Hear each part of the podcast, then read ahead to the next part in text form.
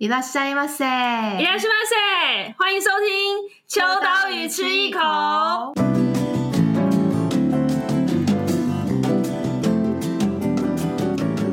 嗨，大家好，我是伊娃，是 Joy。呃，我们《秋刀鱼》杂志这一期最新刊，呃，日剧世代的这一期，其实里面有介绍了植物。那植物这件事情对我们来讲，我自己是我超级不是绿手指。 不是绿手指的相反是什么？灰手指吗？就是黑手指，黑手指就是我自己本身不是绿手指，我是黑手指。以前曾经有很流行养那种很小盆的仙人掌，虽然最近又在流行回来，可是以前我大学时期的时候就很流行养那个仙人掌，然后我就抱持着不用浇水，自以为就是它是在沙漠当中，因为很多人都是这样吧，就是。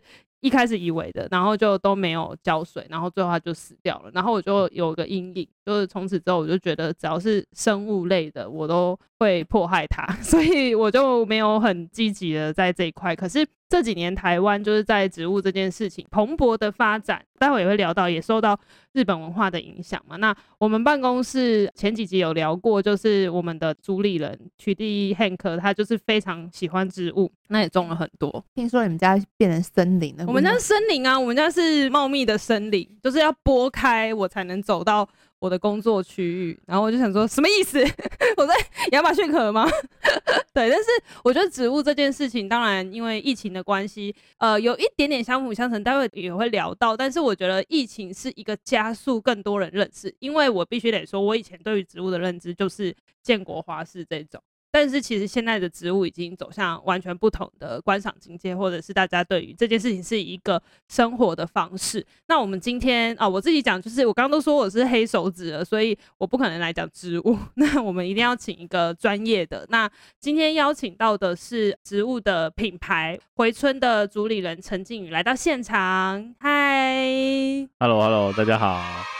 那个庆宇他现在有点小过敏，所以如果待会任何中间过程当中听到任何那个擤鼻涕的 ASMR，就是陪伴大家，让大家有一种真人现场的感觉。对，但是因为回春是我我如果称植物品牌应该是可以的。我觉得这件事情很妙，是以前我们对于植物比较没有品牌的概念，就会觉得我买的是这个植物，而不是我向这个品牌去购买。但是我觉得这几年在品牌它会有自己选择的植物的品相，或者它有自己的风格，想要贩售什么样子的植物，我觉得这件事情就很很容易可以跟喜欢它的群众产生一个交流。那我想要先跟庆宇问问看，植物这件事情你是从事多久开始？因为大家知道，就是回春是在花莲，嗯，基地是在花莲，然后同时回春也有经营不同的工作内容。咖啡店还呃，现在没有没有了。那有一些工坊、工作坊或者是一些体验，有有有，还呃，可能因为就是陆陆续续还有一些不同的一些规划这样子。但是位于花莲，听起来就是一个很很棒的地点。那从什么时候开始？然后开始之前对于植物的一些印象是怎么样子的描绘？是在五年前开始的。可是，在开始之前，其实那时候也是觉得植物是一个。离我很距离很远的东西，这样子，然后慢慢的是刚好那时候创业低潮，然后就觉得那时候也是从多肉植物开始入门的，然后就觉得好可爱哦，放在那里，然后好像不用管它也 OK。大家都有这个误解，大家都有这个误解，这这都都是误解。然后我们就开始一点一点入坑，到现在变成贩卖植物这样子。所以你是零经验到对零经验成为可以贩售植物，就是。作用植物大亨呢、欸，因为花莲我有看照片，那个花莲的那个哇土地那一块，呃，这比开心农场更厉害，就是那一块整个就是、啊、都自己种，大概一分没有没有很大，三百多平而已。哦，对，没有很大啦，三百多平啦。他刚刚进我们，他刚刚进我们办公室就说，这个大小在台北很 OK 了啦。因为植物很多人都是一甲两甲在算，哦，所以我们那一分是那个是有一点养殖的目的了。对对对对对，嗯、有有。所以五年前是做跟植物完全无关的工作。对啊，一开始是做那个二手相机，哦，真的。对，然后再来还有加了皮革进去，嗯，然后那时候皮革也是都从日本进，嗯，所以也很常去东京那边。所以对日本是很很喜欢的，嗯，很喜欢的。嗯然后再慢慢就转变成做植物这样子。嗯嗯嗯。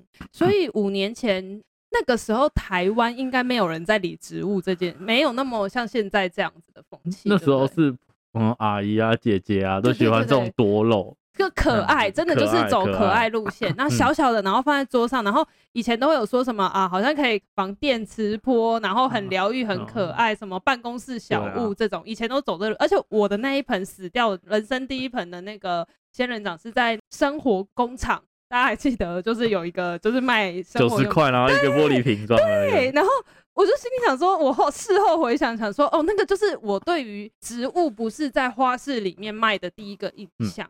所以那个时候，其实五年前台湾可能对于植物这件事情的认知都还是比较哦女性，然后只是为了要好看美观才买这样子。对对对，嗯。那你那个时候决定要做，是因为就觉得多肉很可爱，所以就是一脚踏入了这个。那时候那时候是六七年前，然后就开始接触，然后接触到，因为多肉大家也知道，我就养死了一大堆。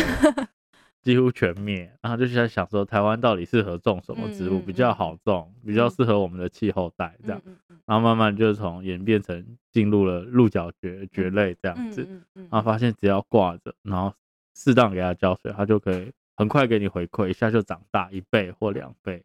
然后从中获得疗愈感，这样子、嗯。那个时候还没有想过可以成为一个生意，对不对？嗯，一开始没有，就只是种自己的兴趣。那时候就在花莲。那时候就在花莲。哦，所以那因为我知道早期可能你们还有从事其他的工作，嗯、可是开始变成说，哎，惊觉到。植物这件事情分株就能赚钱是什么时候？因为没有了，哎、欸，这个这是有很多专业在里头了，不要讲的那么轻松。但是，但是我觉得这件事情是很难的，因为它很仰赖品质。因为我也有去买过。呃，不是我啦，就是同事们有去买过，然后发现可能品质没有那么好，或者是说它本身的成长背景的环境或者土啊或者什么，它其实不是这么的健康。所以，好，回过头来，你在什么时时间点的时候发现说植物这件事情是可以成为你品牌的重心，跟它可以成为贩售的一个重要的商品。那时候应该是我们开始有进入咖啡业，嗯，开一间咖啡店，然后。就觉得很忙很忙，每天都是有客户来，可是又觉得，然后收入没有 预期的这么好，嗯，那我们就想办法，然后就就哎、欸，那来慢慢看鹿角蕨好了，嗯，然后就去全台湾开始找厂商啊，这样子找找联系联系联系，然后第一个礼拜就试卖，就觉得哎、欸，效果还不错，是从这样开始踏入植物贩售，不然不然就只是业余的玩家而已，嗯，嗯，那现在目前回春总共的。植物种类，不要讲株数，总共几株可能数不出来，嗯、但是种类大概有多少？有两，至少两百以上。你看，这才是真正的亚马逊了吧？就是植物园未未来的目标。哇哇，就是我也想要在三百平，我也想要在呃哪个地方有一个？不是有后山？对，我家有后山。我其实今年年初就跟我爸说，我想要我们家后山种竹笋的，然后想说请他可不可以给我一小块，可以种种植物，但。到现在还 不分你是不是？对，没有没有，不是不是。哎、欸，妈啊，你有在听的话哈，叫八分。没有，不是啦，要帮你规划吗？对对对对对，哎、欸，我就是等他这一句开口，因为我觉得从想象到实际，那个跨出那段路真的很难。因为我为什么会这么讲？是我真的就去看了那一个小小的地，就是我爸种竹笋的地方，嗯、我发现我光是想到我要把植物种进去，然后让它。持续的繁殖这件事情，我并没有要贩售，可是我光是觉得这件事情是非常困难，因为你要有专业知识，你要从兴趣养一两盆变成它真的要进入到土壤里面，我觉得这是完全不一样的事情。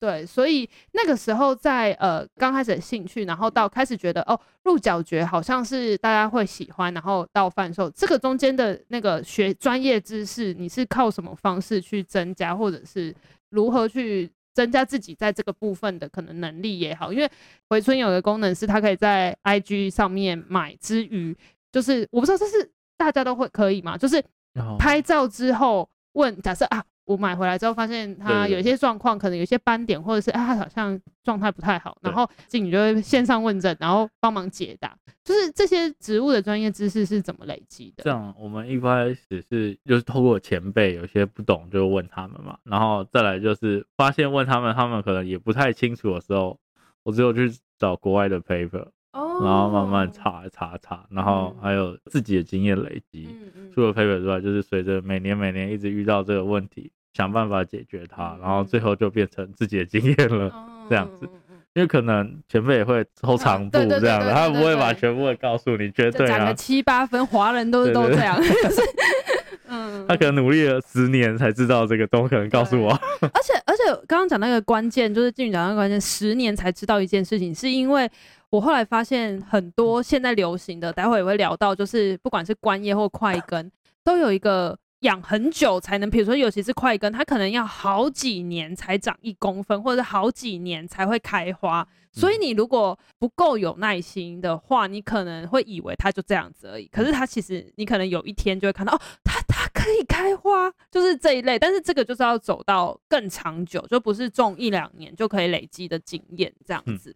那我想问问静宇，就是刚刚讲到说，开始进入到鹿角蕨是一开始的品种，但是就你的观察啦，当时的台湾其实对于这些植物的认知没有，应该是没有到这么这么的丰沛，就是可能对于植物的品种，其实是还呃局限在比较呃特定，可能那那一年流行的对类型上面，嗯。嗯而且比较是局限于某个族群在玩这样子，不像现在是全民运动的感觉。那那个时候，你可以跟我们讲一下哪一个关键点成为像你刚刚讲到的全民运动？是疫情吗？还是说，其实当然很多人都会回溯到说是跟日本文化有很大的关联性，因为台湾就是永远都比日本晚五到十年。喂。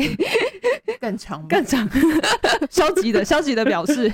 但是其实植物在呃日本的话，其实早在可能甚至是五到十年前就已经有很多潮流品牌开始。对，那呃这个部分你的观察是什么样子的状况，让台湾也开始盛行？台湾应该是也是疫情为主，因为大家都待在家里不能出国，就会想要布置家里美美的。然后还有经过一些网红啊、艺人，就是把他养的植物。每天都发在现实动态或他的 IG 上面，那他们的粉丝就会觉得，哎、欸，那我要跟我的偶像一样，那就这样子吹波助澜，就变成现在的状况。嗯嗯嗯嗯。那我想问的是，这几年应该是这一两年，台湾最流行的品种是哪些？哎、欸，大家赶快做笔记哦，要最流行的，要想要成为刚刚讲那种生活品质感的那个，对，哪一些种类是，就算你不懂，你只要讲出来。好像就很厉害，可以分入门跟 就是比较进进阶的这样子。那入门的话，可能就是龟背玉啊，很常见的，然后又漂漂亮亮这样。还有室内这样的琴叶榕，嗯，但这两种我是觉得比较入门一点，然后又好入手的。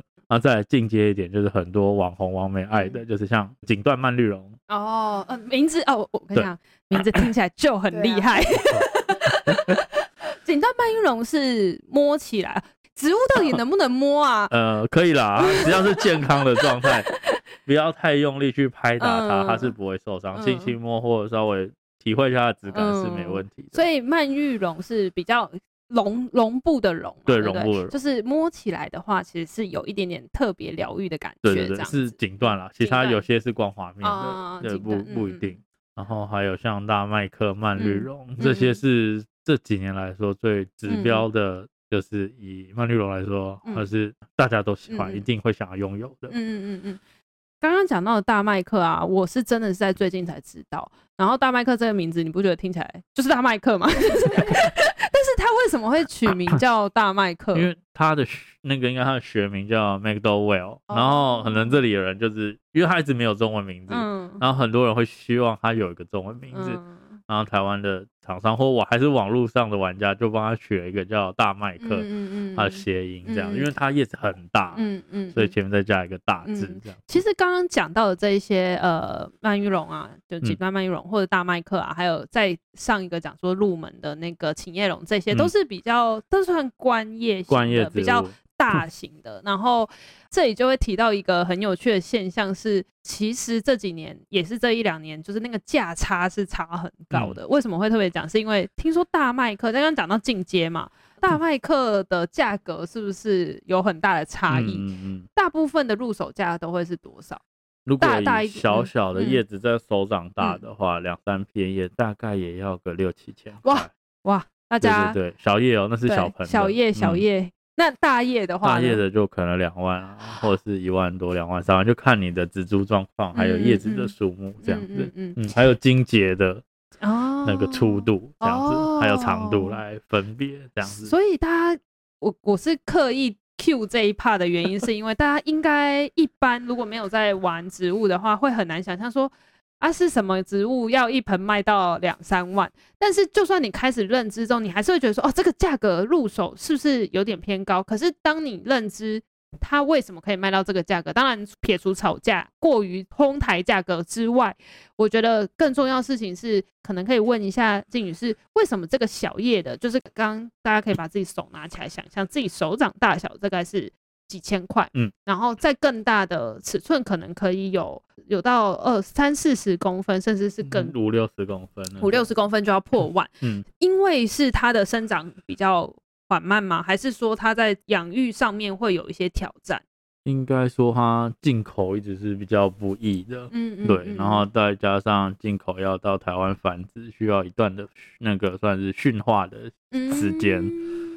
嗯所谓的繁殖是指它进口之后在台湾落地生根，符合适合台湾的生长气候，嗯，然后被消费者买到回家也不会死掉的这个状态。应该说我们这里的气候算蛮适合它们生长，嗯，已经非常适合。嗯嗯，所以让让它，因为进口进来都不能带根嘛，嗯嗯，所以要让它从只有一条茎，然后孵到有长根的时候，就需要一段时间。嗯嗯，嗯，然后会这么贵的话，还有因为是市场需求。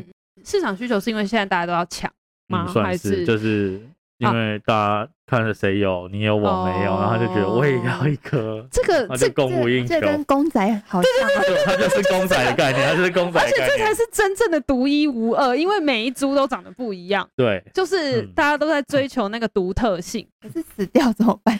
死死掉就是，就你把钱丢到水里。可是如果像跟我买比较好，就是死掉之前我们会。给他一个仪式吗？不是不是不是不是，是可以拍照问我们，就是一点小状况，对对对对对对，赶快询问这样。这个就是刚刚讲到那个线上问诊的部分，就是售后。对，因为我觉得大家都不是植物专家，但是如果有一个人可以这样子给你一个很强而有力的后盾，我真的觉得这是后盾，因为一般人就是你去。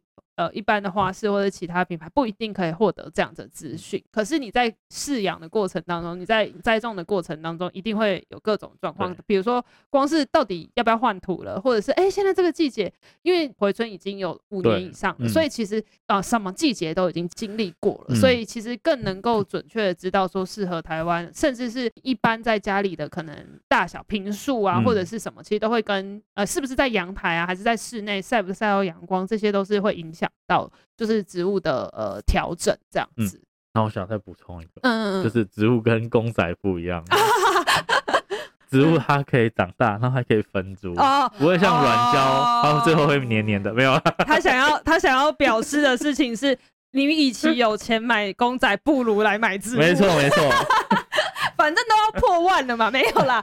公仔可能不用，可能公仔哎、欸，对，公仔可能不用。我反而是觉得，我自己觉得它是一个。现实生活中的 NFT 就是 NFT 的概念，大家都觉得是现在不是很正夯吗？然后你要去买一幅画，可是它又是一个你买下这一个之后，这一个就是你的。所以我觉得植物也是这样，只是它是在现实生活中。我个人是喜欢摸得到的东西，所以我会觉得。我买了每一株植物，就是有的时候，即便是同一株，好，比如说同一株的那个锦缎，好了，每一株锦缎，它的那个叶子的状态，或者是说它的纹路都不太一样的话，其实你就真的就像是你遇见一个独一无二的小孩的感觉。所以就是，呃，你买了这一株之后，它会长成什么样，真的就是只有你可以决定这样子。对，啊，那我刚刚也想问的事情是。台湾这几年的确，呃，除了疫情的关系之外，当然还有受到日本文化的影响。那刚刚讲到，有些是潮流，有一派是潮流人士在玩所谓的快更。嗯，那因为刚刚讲多比较多是观业，那在快更这一块的话，有没有也有入门跟进阶款呢？有有有，快跟入门的话，就是所谓常见又可爱的那个原叶山乌龟。哦，山乌龟，山乌龟，对对对对，这这这几年很红，对对对，嗯、今年超红。对。然后它也是比较属于生长比较慢吗？它生长算慢，因为快根类，因为它的快根要长大，其实需要花蛮多时间的。嗯嗯，平均下来，其实哎、欸，我这这个这个平均数只是给大家一个信心，就是。其实应该也要一年算，一年对不对？以年算好。为什么会这么讲？是你不要再以为你家的那个山乌龟没有在认真长大，就是 因为真的要用年算，所以才会为什么大的卖这么贵，就是因为他先帮你花，你用金钱换取时间。没错。我现在那个舅姨跟那个 海边一直在那边搜图，他们两个人一直在那边，哎、欸，是哪一个？是哪一个？哇，好多听不懂的。对对对对对对。什么乌龟？对不对？对，我跟你讲，山乌龟超可爱，而且。其实山乌龟贵的很贵，但是便宜的平价的有品种了，嗯嗯，嗯都可以来跟回春询问，因为我真的觉得回春的价格超级经济实惠。我每次每次买到就想说，请问一下这价价格是在开玩笑吗？因为就是有去看过外面的价格之后，才会知道说，啊，回春的呃这里没有任何的打广告，但是。回春的价格真的是大家可以入手，而且我觉得它是相对让你觉得植物不是一个过于好像有一个门槛的东西，嗯、而是我可以用一个正常适当的费用去取得我自己可以更快乐的生活。是的，对，所以山乌龟是入门款。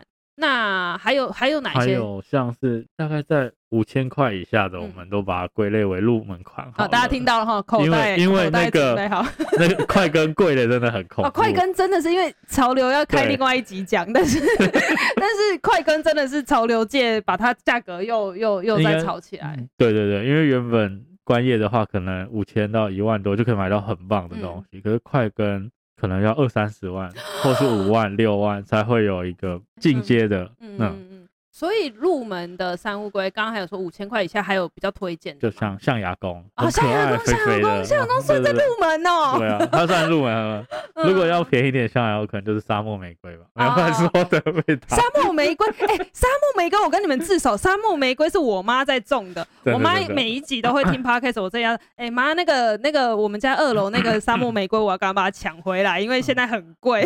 没有啊，现在没有很贵。现在没有贵啊，马上那不贵啦，那就是。种开心的没有，但是我觉得这是这有看到一件很重要的事情，是以前流行的植物，嗯，跟现在是真的不一样，不一样啊。对，所以像我妈以前真的是会。买像刚刚讲沙漠玫瑰那种，就是听起来也很浪漫。那那也是快跟，快快跟。哦，但我还是还是想试试啦，就是家里既然有的话，就不要不要不要浪费这样子。所以像刚刚讲到的，呃，三乌龟，然后象牙宫，可是象牙宫其实贵也是真的很。如果很大的话，小的话可能三千到五千如果十升的可能几百块就有了。可是就会它的形状就不会是你可能。所想象的那样子，嗯。嗯，因为其实快跟听名字，就刚刚讲的官业，好，大家如果不是那么了解植物的话，光听名字观叶就是看它的叶子，嗯、所以它就是个大型叶子的一个欣赏的这个角度，赏叶植物，然后你就会很有在丛林 里面的感觉。但是快根就是帅，因为呃，就是一个公仔的感觉，对，它真的就是 公仔感，是因为它就是一颗在那边，然后因为快根是。根部的部分其实是最显著的，对对对对，对，所以这个东西它其实是成为它独一无二的存在，跟叶子的欣赏方式不太一样。嗯、那快跟也比较真的可以像是一个小东西放在桌面上，或者是放在你的阳台上，或者是应该没有人放放在床边吧？就是有有有，真的假的？有人放真的假的？这么爱就对了，但是抱他睡，抱他睡。但是就是在家里的各种环境其实都还算可以。对，其实如果快跟的话，嗯、家里居家里面最好是要加植物灯了，哦、因为可能日照不足，所以你有很大很大挑高的落地窗，可能三米以上。哦，不好意思，没有。然后还要面东或面西，哦、所以快跟还是要。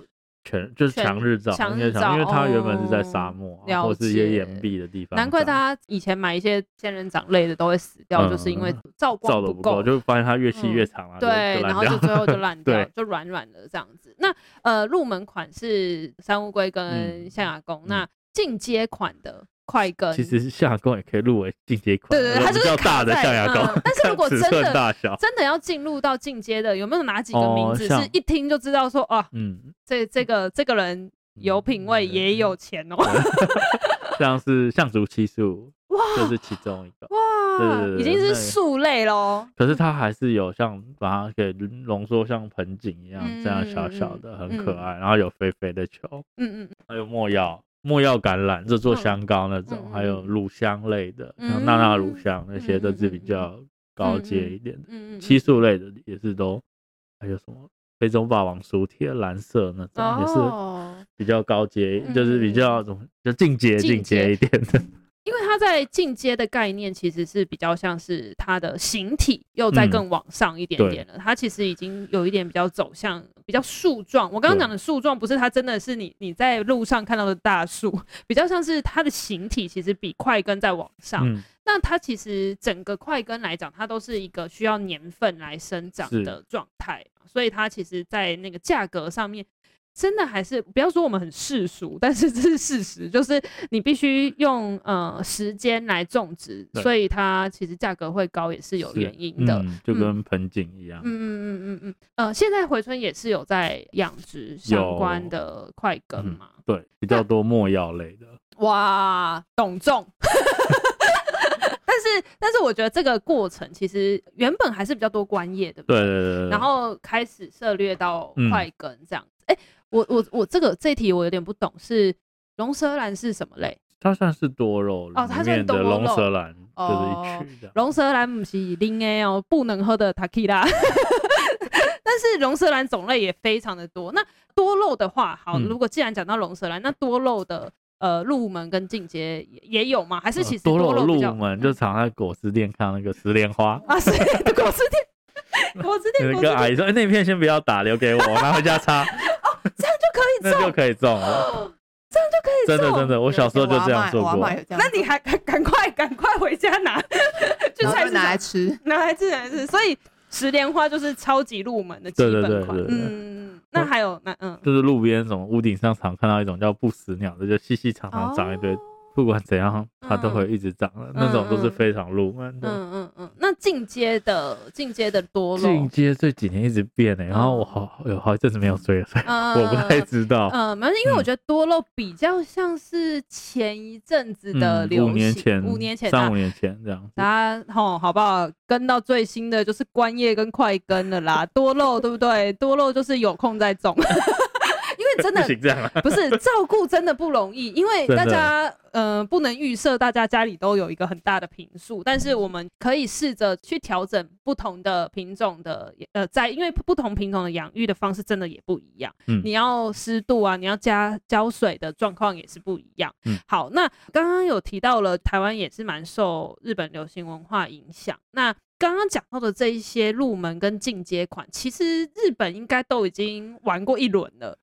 如果快跟类的，快跟类嘛，对不对？对，他们比我们早。对对对对对，快跟类都已经玩过一轮了。那台湾是这几这一两年才开始，但是我这里也想提问是，我们不要一直都觉得我们输日本五十五到十年。其实我后来才得知，那天也是跟静宇在聊，才知道说，哦、呃，有一项东西我们终于赢了日本。那日本最近在流行，如果说快更是前五到十年日本在在风靡的，但日本最近流行的又是什么？最近正要流行的是鹿角蕨。你看，你刚刚他们听那个关键字，嗯、我们五年前就中了那个。我们三三年前了，三年三年前台湾最红。对对对对对，嗯、所以日本是这几年开始，这一两年开始嘛？那去年去年开始。呃，有没有什么特别原因是他们突然？开始流行鹿角蕨，这一点我不清楚，只是看到最近连在大阪梅田那里都有展一些鹿角蕨展啊，然后把鹿角蕨变成一堆鹿角蕨变成圣诞树这样，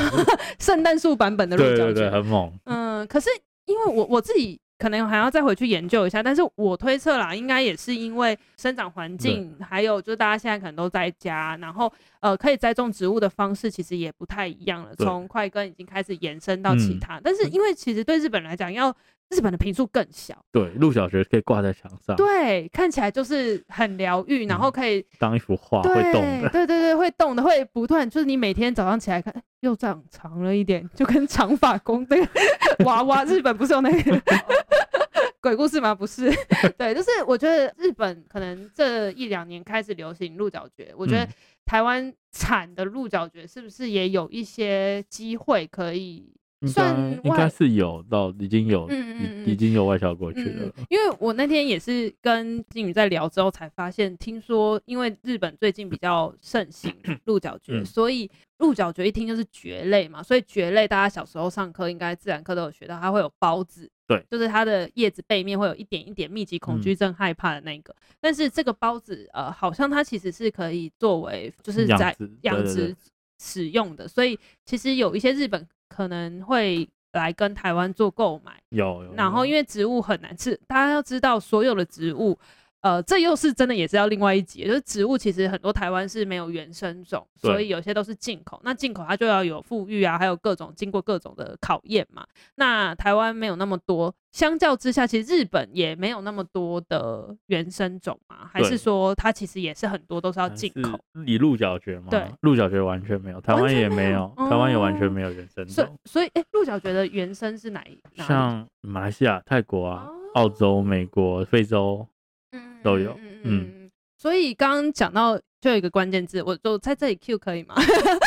庆宇的太太是马来西亚人，对，他今天其实也一直在现场，然后刚刚就一直递小纸条，他生怕我说错 话。对对对，因为植物这个水很深，所以很怕 各种资讯上的。对，但是因为回春早期在做的时候，其实也会可以去出国的时候，讲到这个难过的事情，可以出国的时候，其实。一开始也有去马来西亚带一些品种回来，嗯，然后就有曾经回马来西亚的时候，也有看一些不一样的，是，是鹿角蕨吗？还是不一样的？嗯，因为他那里山上就很多原生的，有时候是开车看一看，就旁边很像杉树，哎，不是，它是鹿角蕨这样子，这种感觉好棒哦！嗯，行道树上都有，他家附近的行道树也会有，啊，就是那种在路上就看到鹿角蕨，而且是在 吉隆坡，吉隆坡。可以可以就看得到带回家吗？嗯，那个不行，其实很高，它都大概十公尺以上的树冠层。好帅哇！这个 想到又是钱，超贵吧？这个如果真的要贩售的话，贩售陆小学最近还好哎、欸。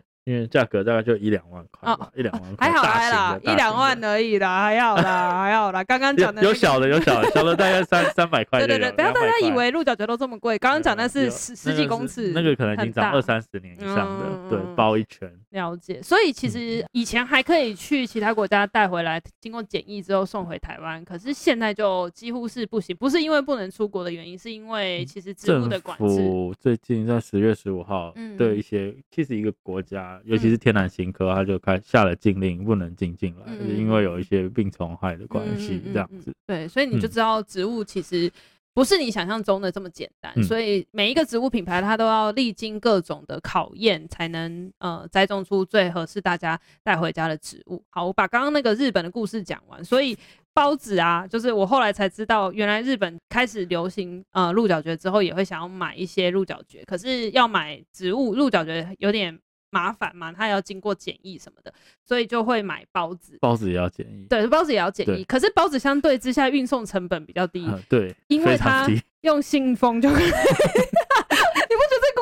可爱吗？就是像粉一样，对，它像粉，然后就是去刮一下那个鹿角蕨背面，然后呢就用塑胶袋，要夹链袋，然后就可以把那个经过检疫，附上检疫证明之后，就可以把那个包子，真的是用信封吗？打开打个喷嚏就就飞走，一定一定飞走。就呃不好意思，那个请再寄一包来。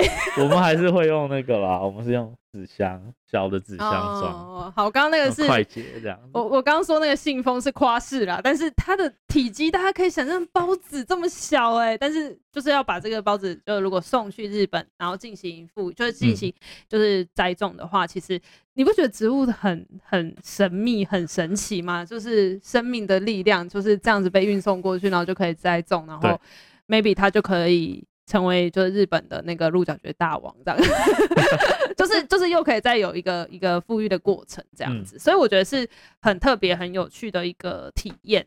那为什么会一直提到说台日之间的关系？其实也是我觉得植物它是一个。观赏、欣赏跟陪伴很重要的这件事情，其实是真的让是日本这边提供呃台湾一些这样的想象。不然其实台湾可能在早期植物还是比较都是，比如说啊，你买植物有些目的性，例如说呃你对，或者是说店门要开幕，然后可能要送一个最长那个啊万年青还是什么啊，节节高升啊这种，就是红色的 ribbon。对对对对对对对，你该不会以前也曾经？有有人询问你们有没有得买这个？有，那我都说没有，去找别人。你去你去花市啦。对，就是以前台湾对于植物的概念还是比较停留在这个那。真的是到了这几年，成为生活的方式跟品味。嗯、好，那我就想问问说，在花莲的这部分，因为讲到生活嘛，那虽然今天就是庆庆宇来到台北，可是因为原本也是住台北，嗯、也是台北人，那是为了这个品牌才。落脚花莲嘛，嗯、对对对，那它其实相辅相成的啦。就是一开始当然工作上有很多的转变，嗯，但是在花莲的生活，你觉得现在目前对于花莲生活应该是一百分吧？一百分啊，车位好好找。哎、欸，他们刚刚给我用滑板滑过来、欸，哎，他不是从花莲滑过来了，是停好车之后滑着滑板。你们在花莲也是这样吗？那花莲的路可能有些地方不好滑，哦、因为比较多砂石车走。哦、但是但是花莲整个的。大小，我所谓的大小是，嗯、当然实际上的好，比如说停车位的大小跟心胸的大小，其实整个就不一样。对对对对对。对，所以呃，在花莲的生活，对现在来讲，跟品牌来讲，是一个很好的一个定足的点，这样子。嗯嗯。那现在刚刚有提到说，回春有两百多种植物，嗯、那我也想问一下，就是这两百多个品种里面有没有你最贵的？还有我自己列的啦，就是最贵、最好养跟最最舍不得的。但听说最舍不得这一题，你是说全部全部都舍不得，每一个都像自己的小孩一样。嗯，最贵哦，我想想看，好像最贵很市侩哎，但是这是一个半夜的半夜的黄斑龟背玉啊，然后黄斑那些，最近价格也是蛮贵的。哎，这种感觉真的是有一种，因为你不是刻意种贵的，嗯，但是你喜欢，我就所以你种。他就哎、欸，就就也就中了，嗯、就是那个价格就中了，一个乐乐透的概念。真的哎、欸，真的哎、欸。但你会舍不得卖吗？呃，会啊，当然会舍不得卖。可是为了生活，还是得割。哦、但是因为他在花莲，所以如果你是在你在 IG 就可以下定嘛，所以他就一定要从花莲寄过来。没错。对，所以它的包装啊，这里也没有工商，但是我又要推荐它的包装，真的做的超级好。就是会用保丽龙，保丽龙，然后或是用一些软绳把盆子固定住，对对对，然后外面还会塞满棉花，怕叶子受伤。对对对，因为他每个都是他小孩嘛，他把小孩子送去别人家了。但是因为这个，我觉得真的很佛心，因为有的时候你去购买植物不一定会得到这么完善的照顾，就是这个照顾包含你运送的照顾。嗯，对，所以刚刚讲到说最贵的，那最舍不得的，OK，好，是每个都舍不得。那 有没有哪一个是到现在是镇店之宝啊？有啊，就是锦缎曼绿绒。哦、刚刚对对对，那我七年哎六年前就很喜欢了，嗯、就那时候买也是蛮贵的、嗯。那有最好养或者是最好养，应该说最适合我们台湾气候的，嗯、应该是其实我们这里都蔓绿绒类的百分之八十以上都算好养。所以刚刚推荐那几个锦缎啦、大麦克，或是白云还稍嫌难一点，因为它很怕辐射热，一热了它叶子就会。辐射热是什么？辐射热就是你在水泥房子晚上会放出来，那太阳早上晒太阳，晚上不是会放热吗？所以它就很容易因为那种热，它叶子就焦掉。所以你的意思是说家里面都会有辐所谓的辐射热？有些会有，可是有些如果是比较高楼层，通风很好的，一下就没了，那就不会影响。但是你不会知道。但是哦，我觉得这也是植物另外一件有趣的事情，是你可能根本一开始你都不知道你家里的湿度是多少，或者是你根本不在意你家的太阳照进来的位置在。可是自从你种了植物之后，你就会突然说哦，我们家就是下午的时候光会在这边，然后风水对，然后湿度还真的就去买了一个那个湿度哦，这样哦，这太干太干了，我要开加湿，然后让那个植物可以。就以前根本就什么加湿，我除湿都来不及了，现在为了植物什么加湿加下去。我觉得是完全不一样的，不一样的生活体验这样子。嗯、那有没有最特别的品种？如果比较稀有的吗？对，比较稀有的。哦，有个斑叶的辐射曼绿绒。哦，就最主要比较稀有的，一般都是斑叶植物。嗯，它就是像植物中的白化症一样，它叶子会有块斑在上面。刚刚讲到那个翻叶的概念，其实就是大家如果现在赶快赶快手机拿起来 Google，但是 同时间大家可以想象，就是绿色的叶子上面会有刚刚讲到白化症，所以它其实是会有白色，嗯、所以它有点其实它算变异吗？类似类似变异，类似变异，就是要讲可以讲很深。啊，又又要在一起，植物的植物的一个连载这样子，对，但是为什么会贵的原因，或者为什么它特别的原因，是因为每一株长起来的那个斑，就就你就想象就是呃人身上也会有胎记，或者是说任何的、嗯、这些都是不可预期的。你当然可以透过光照，或者是透过养育的方式，让它可能白色多一点，嗯、或者是像跟基因有关系，基因最最高，对不对？那这也是某一种开箱哎、欸，就是它种种出来之后才是哦，这个的白色是偏多，啊就赚到、嗯。而且它从种子种出来到要确定有斑的话，可能有时候可能一两万颗只会有一颗，有时候是十万颗只会有一颗，所以它几率很低，所以它才这么贵。所以才会这么贵。就是你现在去好，可能你去一些花市看到也是有、嗯、有一些是有斑类的，对对对对。但是它看起来就可能十几盆摆在一起，嗯、但是它可能是从。四百盆里面挑出来的四盆，一开始啦，哦、一开始，然后再来就是可能就拿这挑出来开始繁殖，哦、那就快了，哦、那就快了。嗯，但外差一个询问是这几年其实很多植物，像刚刚讲到大麦克，它其实是因为它原本是外来，它算是外来种嘛，对，那它原本都是取原名，英文的原名，嗯、那。进到台湾之后，就会去翻译，或者是说给他一个中文名字。嗯、但是我真的觉得，哦，现在植物多到很多名字都超好听的。比如说，像我之前很喜欢那个马赛克竹芋的原因，是因为听起来听到马赛克，大家就会想象到它是有马赛克的纹路。嗯、它其实真的，它的叶子上面的图真的很像是图腾，然后就是会有一格一格的。嗯、然后又或者是观叶，我觉得好像名字特殊的比较还好，嗯，比较多都是块根。块根它本身长得像外星人之外，他很多的名字也很特别。对，不然就取日本的财神的名字也很多。例如，例如什么惠比须肖啊，对对对大黑啊，这些都是。他其实名字就会让你觉得，哎、欸，这这个快根是什么？哦，这是惠比须肖，就听起来哇，很帅。就是哦，然后我前阵子就买了一个，这这我真的就在花市买的，叫什么兜兜围兜兜的兜，然后它的别名叫，好像也有俗称什么星球。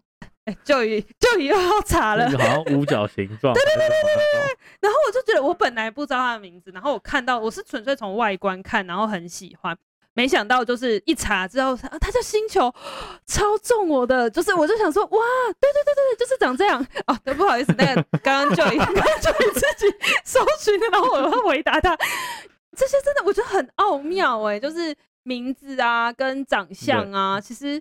哦，植物真的太有趣了，就是很多很值得大家，难怪难怪回春可以一踏入之后就玩了五年，对，真的很有趣。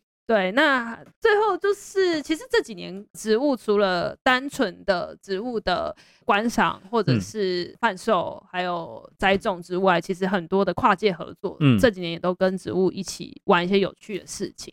那回春，其实我们认识回春是去年还是今年？今年，今年在深山的山的活动，然后深山做了一个活动，是有植物跟古道具。这些做一个结合，嗯、那我觉得是一个很很巧妙的结合，让它像是展览的方式去展示植物本身跟生活家具类的东西的一个融合性。